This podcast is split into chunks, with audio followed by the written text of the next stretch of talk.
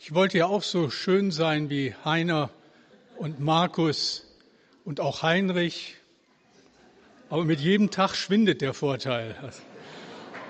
Ja, das ist dann so.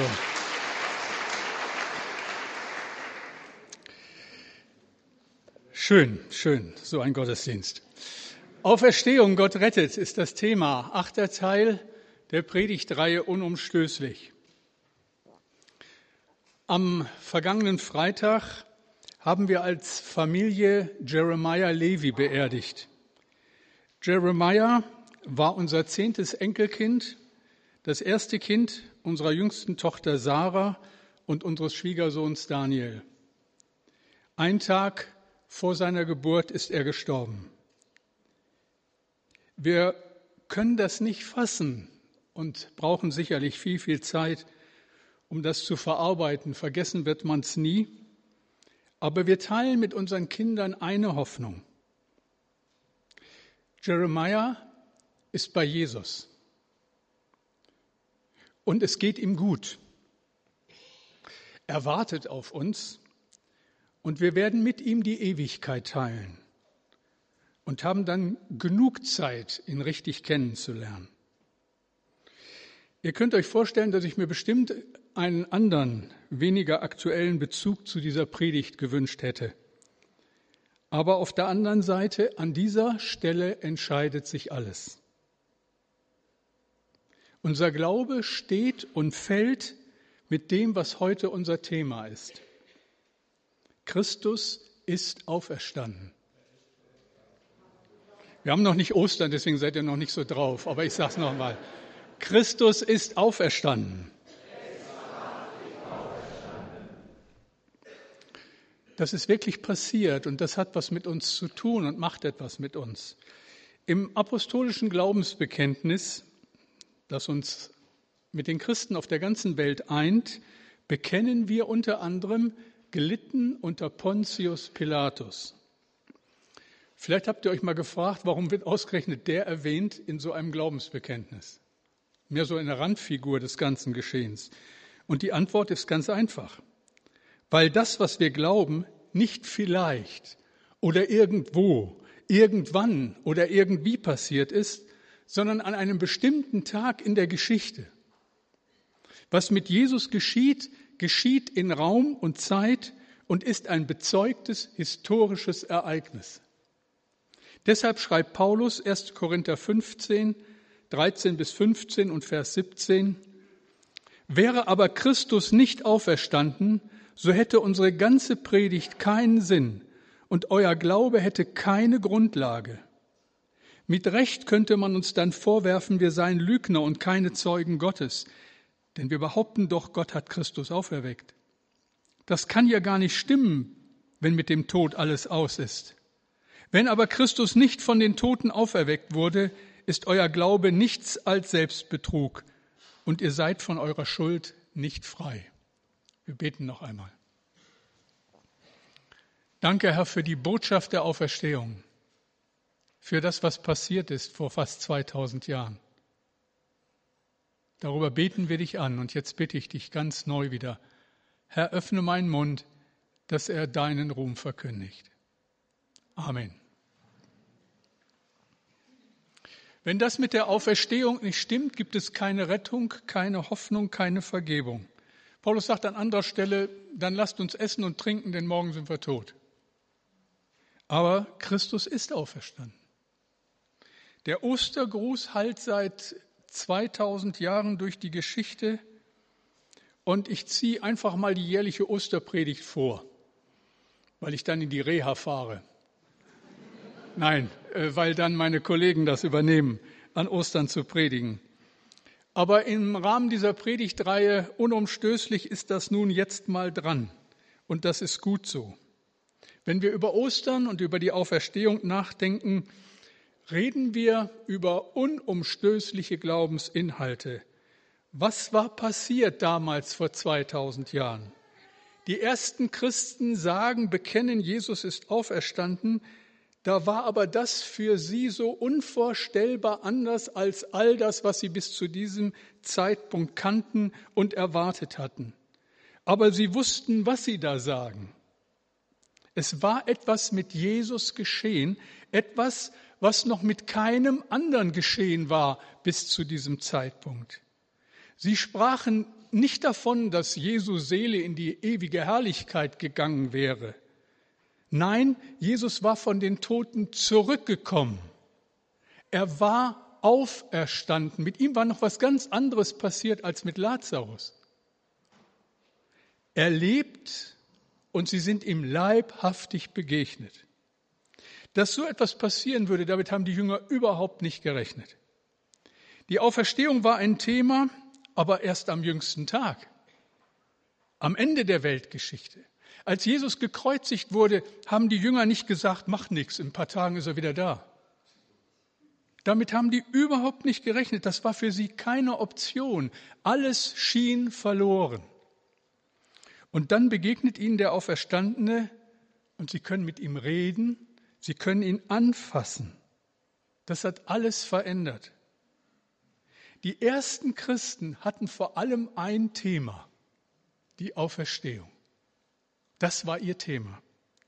Sie teilten die lebendige Hoffnung, dass der Tod nicht das letzte Wort hat, sondern dass es Gott möglich ist, uns zu ewigem Leben aufzuerwecken. Das war das Revolutionäre, das völlig andere. Und das lässt folgenden Schluss zu. Und der ist für viele von euch vielleicht gar nicht so vertraut. Was passiert denn nach dem Tod? Es gibt zunächst eine Zeit des Wartens für uns alle. Diejenigen, die als Kinder Gottes gestorben sind, werden bei Jesus sein. Die, die Gottes Einladung abgelehnt haben und ohne Glauben gestorben sind, werden, wie in der Geschichte vom reichen Mann und dem armen Lazarus, einen Ort teilen, der schrecklich ist. Das meint Jesus, wenn er zu dem Verbrecher, der neben ihm am Kreuz hängt, sagt, Lukas 23, 43, Wahrlich, wahrlich, ich sage dir, heute wirst du mit mir im Paradies sein. Wo ist das?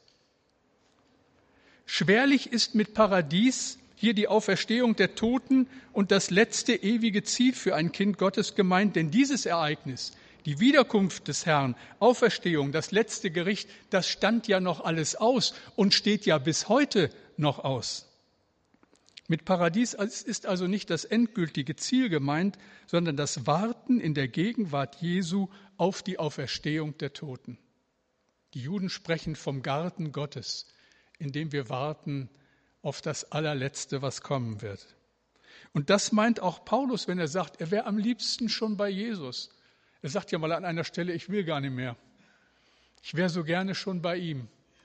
Aber um des Auftrags willen bleibe ich noch hier. Auch hier kann bei Paulus es sich nicht um die Auferstehung, sondern nur um ein Zwischenstadium handeln. Es geht nicht um das endgültige Ziel seines Weges, sondern um das Vorspiel zur Auferstehung. Anders können wir auch das nicht verstehen, was Paulus im ersten Thessalonicher Brief schreibt. Habe ich lange nicht verstanden, habe ich immer so eingeordnet unter wird schon irgendwie stimmen. Und erst äh, in diesem Gesamtzusammenhang habe ich begriffen, was Paulus hier eigentlich schreibt. 1. Thessalonicher 4, 13 bis 18. Wir wollen euch aber, liebe Brüder, nicht im Ungewissen lassen über die, die entschlafen sind, damit ihr nicht traurig seid wie die anderen, die keine Hoffnung haben. Denn wir glauben, dass Jesus gestorben, denn wenn wir glauben, dass Jesus gestorben und auferstanden ist, so wird Gott auch die, die entschlafen sind, durch Jesus mit ihm einherführen. Denn das sagen wir euch mit einem Wort des Herrn, dass wir, die wir leben und übrig bleiben bis zur Ankunft des Herrn, denen nicht zuvorkommen werden, die entschlafen sind. Denn er selbst, der Herr, wird, wenn der Befehl ertönt, wenn die Stimme des Erzengels und die Posaune Gottes erschallen, herabkommen vom Himmel, und zuerst werden die Toten, die in Christus gestorben sind, auferstehen. Danach werden wir, die wir leben und übrig bleiben, zugleich mit ihnen entrückt werden auf den Wolken in die Luft dem Herrn entgegen, und so werden wir bei dem Herrn sein alle Zeit. So tröstet euch mit diesen Worten untereinander. Und das ist wirklich ein Trost. Erinnern wir uns, Jesus war nach seiner Auferstehung in einem irdischen Leib und doch war er irgendwie anders. Denn die Jünger erkannten ihn nicht sofort und Maria im Garten auch nicht sofort. Die Emmaus-Jünger erkannten ihn nicht sofort. Nehmen wir das ernst, müssen wir zu einem bestimmten Schluss kommen, der uns vielleicht ein wenig überrascht. Auferstehung bedeutet nicht, Ausrufungszeichen, dass wir als körperlose Seelen irgendwo in himmlischen Sphären schweben, sondern dass wir nach dem körperlichen Tod wieder zu einem körperlichen Leben auferstehen, in einem neuen Leib. Deshalb werden wir uns auch erkennen und wir werden so schön sein. Bin mal gespannt mit oder ohne Haare, das stellt sich dann noch heraus. Dafür gibt es bis zur Auferstehung Jesu kein Beispiel. Und das irritiert. Den Jüngern fehlt bei dem, was mit Jesus geschieht, jede Anschauung, denn das war bis daher dahin nicht vorgekommen. Es gab sogar jüdische Parteien, die Sadduzäer zum Beispiel, die eine Auferstehung für glatten Unsinn hielten, haben sich geschritten mit den Pharisäern über dieses Thema.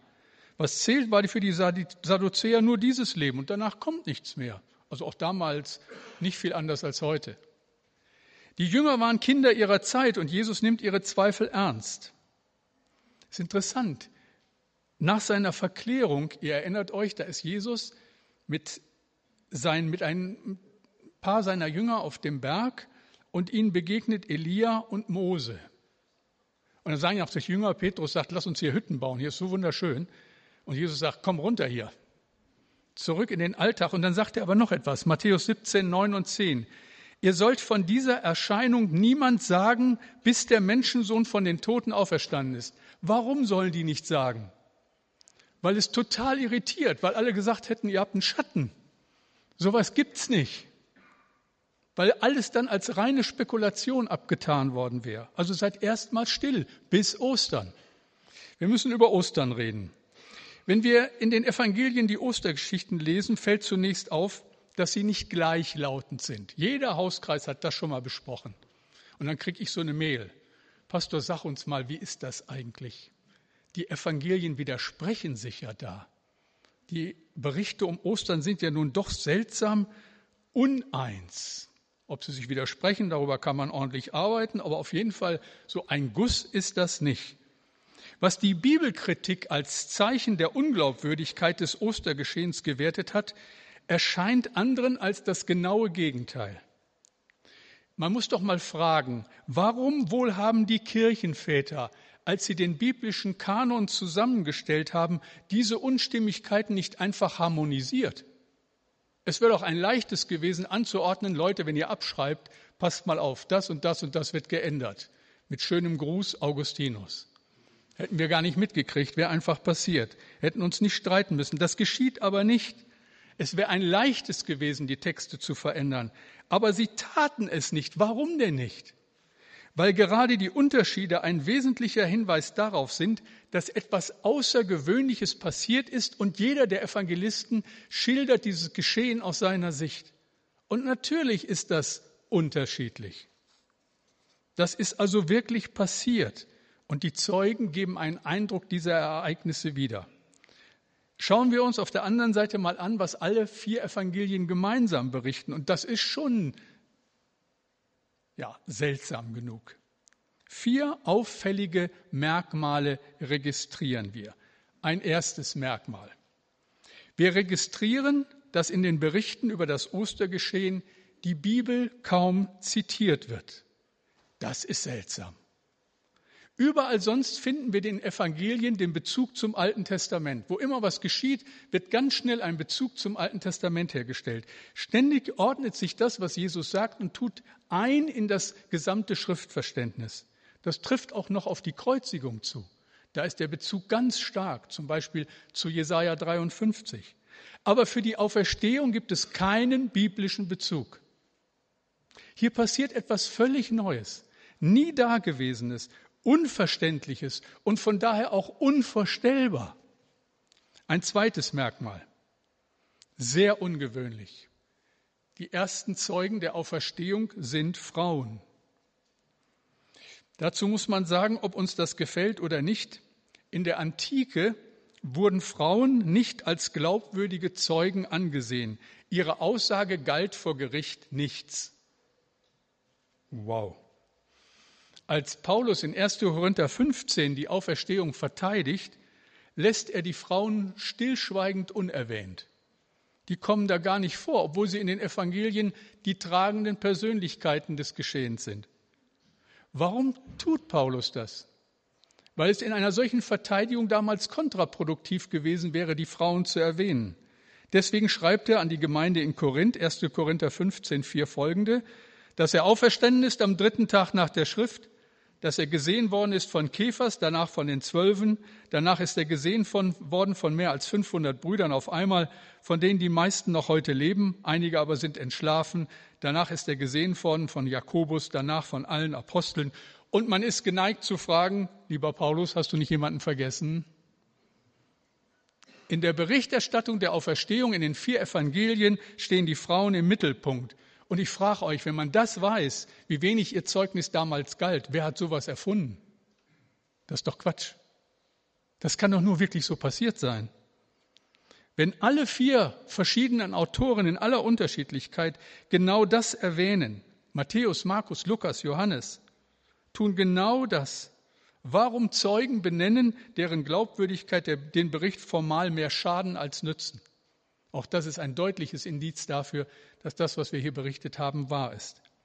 Ein drittes seltsames Merkmal in der Berichterstattung über Ostern ist, wenn das Ostergeschehen nur eine Erfindung frommer Juden gewesen wäre, dann hätte die Darstellung anders aussehen müssen. Welche Vorstellung hatten die Juden von Ewigkeit, von dem, was passiert? In Daniel 12, Vers 3 steht so eine Vorstellung, die wir Prediger sehr lieben. Und die da lehren werden leuchten wie des Himmels Glanz und die viele zur Gerechtigkeit weisen wie die Sterne immer und ewiglich. Das war vertraut. Und das ist das, was nach Daniel hätte passieren müssen. Dann spricht man eher von einer inneren Erleuchtung. Aber keines der Evangelien beschreibt so den Auferstandenen. Vielmehr erscheint Jesus als ein Mensch mit einem Körper, der zum einen recht normal aussieht. Man kann mit ihm reden, man kann ihn anfassen, Jesus will was zu essen haben, und auf dem Weg nach Emmaus wird er als normaler Mensch angesehen. Aber zum anderen enthalten die Berichte definitive Belege dafür, dass es sich um einen veränderten, transformierten Körper handelt. Offensichtlich steht der alte Leib in einem Verhältnis zum neuen Leib, aber er ist nicht mehr derselbe. Es wird gesät verweslich und wird auferstehen unverweslich, steht an einer anderen Stelle. Über jedem Grab sagen wir das. Das Grab ist leer. Jesus geht durch verschlossene Türen. Er wird nicht immer erkannt. Und schließlich verschwindet er in eine andere Dimension, die den Menschen so nicht zugänglich ist. Es gibt für diese Art Bericht in der ganzen Bibel keinen Vorläufer. Kein biblischer Bericht sagt voraus, dass die Auferstehung einen solchen Körper mit einschließt. Und das ist wirklich erstaunlich. Und schließlich ein viertes seltsames Merkmal in der Berichterstattung über Ostern. Die Berichte über die Auferstehung erwähnen nicht die christliche Zukunftshoffnung. Jetzt wird es ganz spannend und ein wenig verwirrend. Überall im Neuen Testament wird die Auferstehung Jesu in Verbindung gebracht mit der Hoffnung, dass diejenigen, die zu Jesus gehören, eines Tages auferweckt werden, wie er auferweckt wurde. Das finden wir überall. Tausende Osterchoräle, unzählige Osterpredigten stellen diese Verbindung zurecht her. Auch diese Predigt. Aber in der Berichterstattung der Evangelien über die Auferstehung steht kein Satz wie etwa Jesus ist auferstanden, daher gibt es ein Leben nach dem Tod oder Jesus ist auferstanden, daher werden wir in den Himmel kommen, wenn wir sterben. Und ich sage euch, das kann doch nicht Zufall sein, das ist doch Gottes Wort. Warum ist das so? Was will Gott damit sagen? Was soll durch das Ostergeschehen vor allem und wirklich mal vor allem deutlich werden? Es soll deutlich werden, dass Jesus wirklich auferstanden ist. Gottes neue Schöpfung hat begonnen. Es hat etwas begonnen, was Kreise ziehen wird. Er ist der Messias, der Sohn Gottes. Und wir als seine Boten, seine Herolde haben die Aufgabe, seine Herrschaft auf der ganzen Welt zu verkündigen. Warum? Damit sein Reich kommt, sein Wille geschieht, wie im Himmel, so auf Erden. Vier seltsame Merkmale, die deutlich machen, Wir haben es in den Evangelien mit glaubwürdigen Berichten zu tun, die etwas beschreiben, was kein Mensch denken konnte. Das ist ganz wichtig. Unumstößlich. Und ich will noch ein bisschen nachlegen, was die Glaubwürdigkeit und Historizität von Ostern betrifft. Denn hier, vor allem hier, wird das Christentum ja angegriffen. Zu Recht stellt Paulus fest, 1. Korinther 15, 14, ist aber Christus nicht auferstanden, so ist unsere Predigt vergeblich, so ist auch unser Glaube vergeblich. Das muss uns klar sein in unserer Nachfolge. Wenn das nicht stimmt, machen wir uns was vor. Damit steht und fällt alles. Zwei Dinge stehen zusätzlich oder überhaupt historisch fest. Erstens, das Grab war leer. Und zweitens, die Jünger begegnen Jesus tatsächlich in einer Weise, die nicht Halluzination bedeuten kann. Sie begegnen keinem Gespenst. Da ist ein wirklicher Gegenüber. Wenn die Jünger einfach irgendjemand für Jesus gehalten hätten, dann wären die Berichte, so wie sie geschrieben worden sind, so nicht geschrieben worden. Mit anderen Worten, die Auferstehung hatte niemand erwartet und konnte so auch niemand erfinden, schon gar nicht von vier voneinander unterschiedlichen Autoren. Gegen all die großen und kleinen Argumente der Kritiker am Bericht über die Auferstehung sei an dieser Stelle so viel gesagt. Erstens, jüdische Gräber, besonders die von Märtyrern, wurden verehrt und wurden ganz schnell zu heiligen Städten. Man hat zwar viele Jahrhunderte später eine Grabkirche gebaut, aber man weiß bis heute nicht, ob es überhaupt die Stätte ist. Das ist so nicht passiert in der unmittelbaren Folge der Kreuzigung. Zweitens, der große Umbruch vom Judentum zum Christentum ist die Verlagerung des Sabbats auf den Sonntag. Und wir können überhaupt nicht nachempfinden, was das bedeutet. Bei der Bedeutung, die der Sabbat für die Juden hat, ist diese Veränderung nur dann zu erklären, wenn klar ist, dass etwas Besonderes geschehen sein muss, was eine solche Veränderung möglich gemacht hat. Und drittens, es ist wohl sehr unwahrscheinlich, dass die Jünger bereit waren, für einen Glauben zu leiden und zu sterben, der keinen historischen Hintergrund hatte. Wisst ihr, ein Verrückter, der kann vielleicht sowas veranstalten.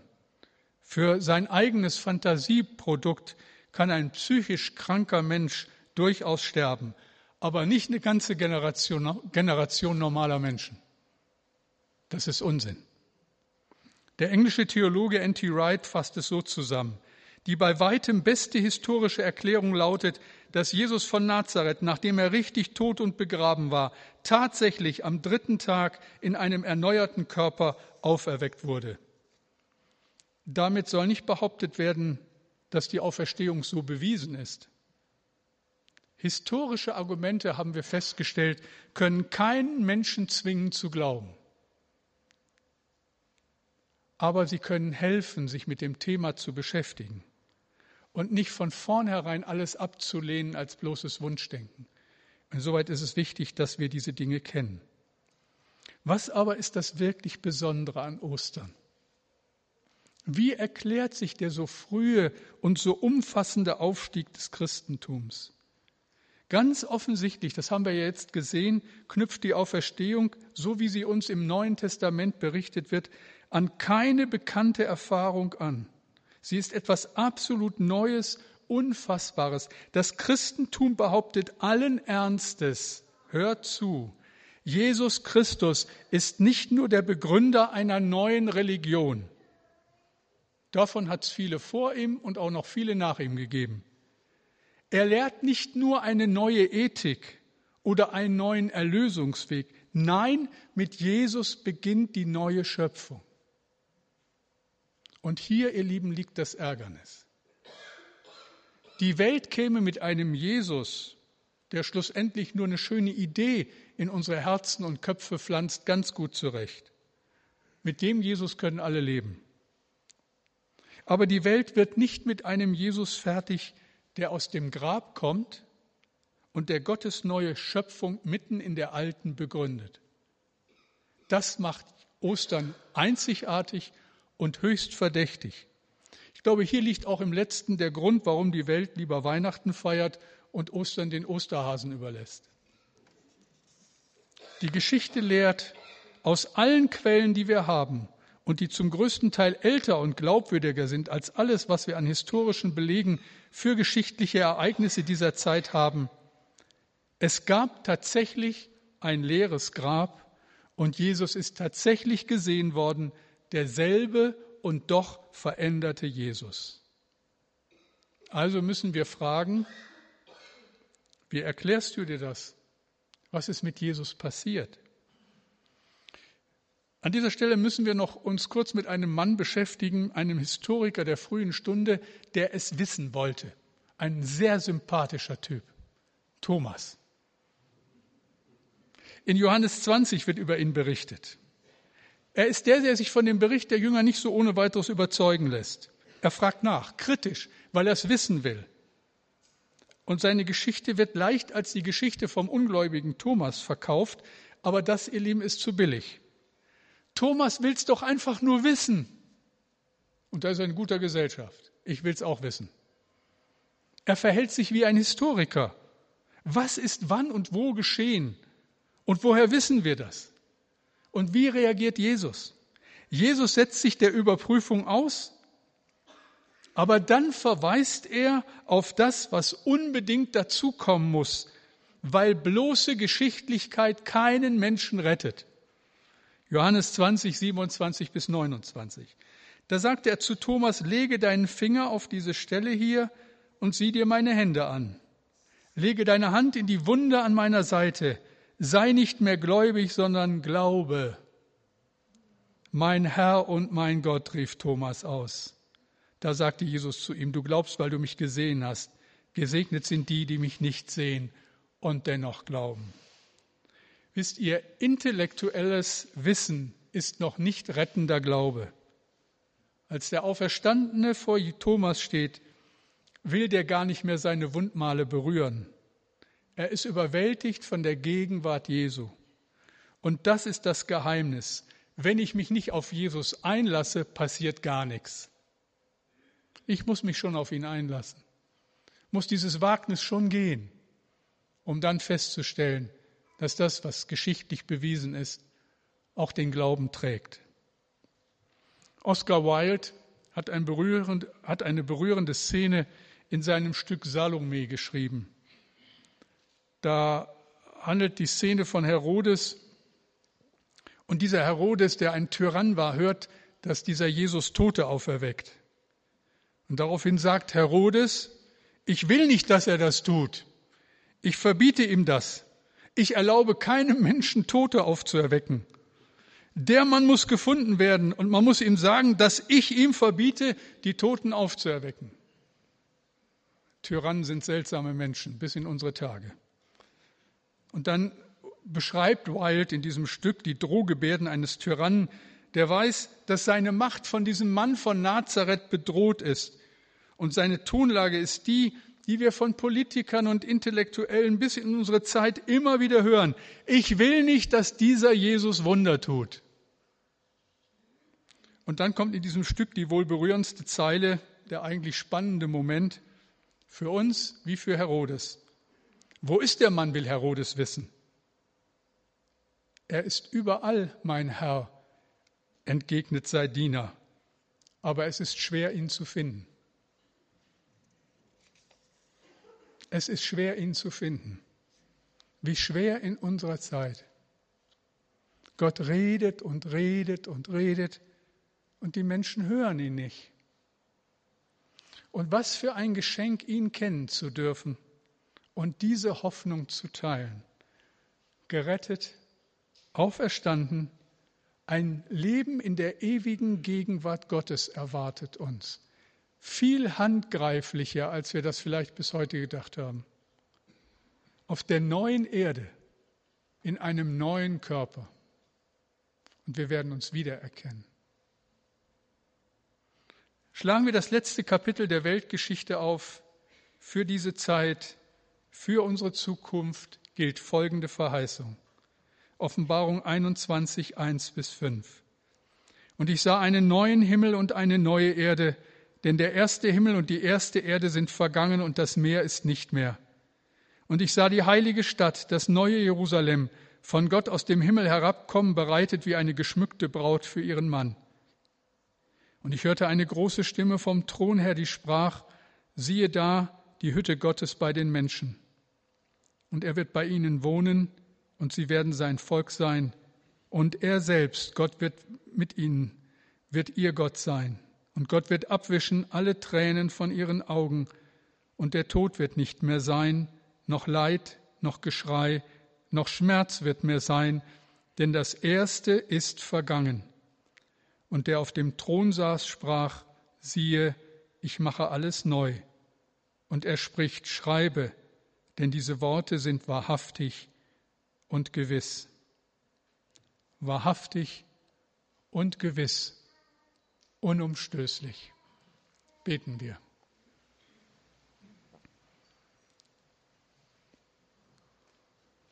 Und lieber Herr, angesichts all dessen, was wir so an persönlicher Geschichte mit uns herumschleppen, von wie vielen lieben Menschen wir uns schon verabschieden mussten,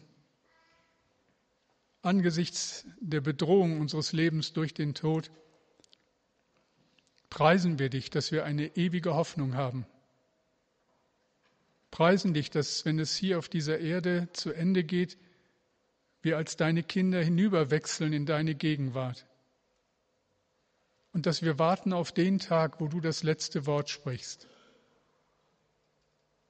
wo der neue Himmel und die neue Erde Wirklichkeit werden und wo all das, was wir hier schon ahnen und was wir hier im Ansatz schon begreifen, ewige Herrlichkeit ist. Herr, darüber preisen wir dich. Du bist ein so gnädiger Herr. Wir beten dich an und ich möchte dich bitten, dass hier keiner sitzt, der dieses Angebot ausschlägt. Herr, erbarme dich. Amen.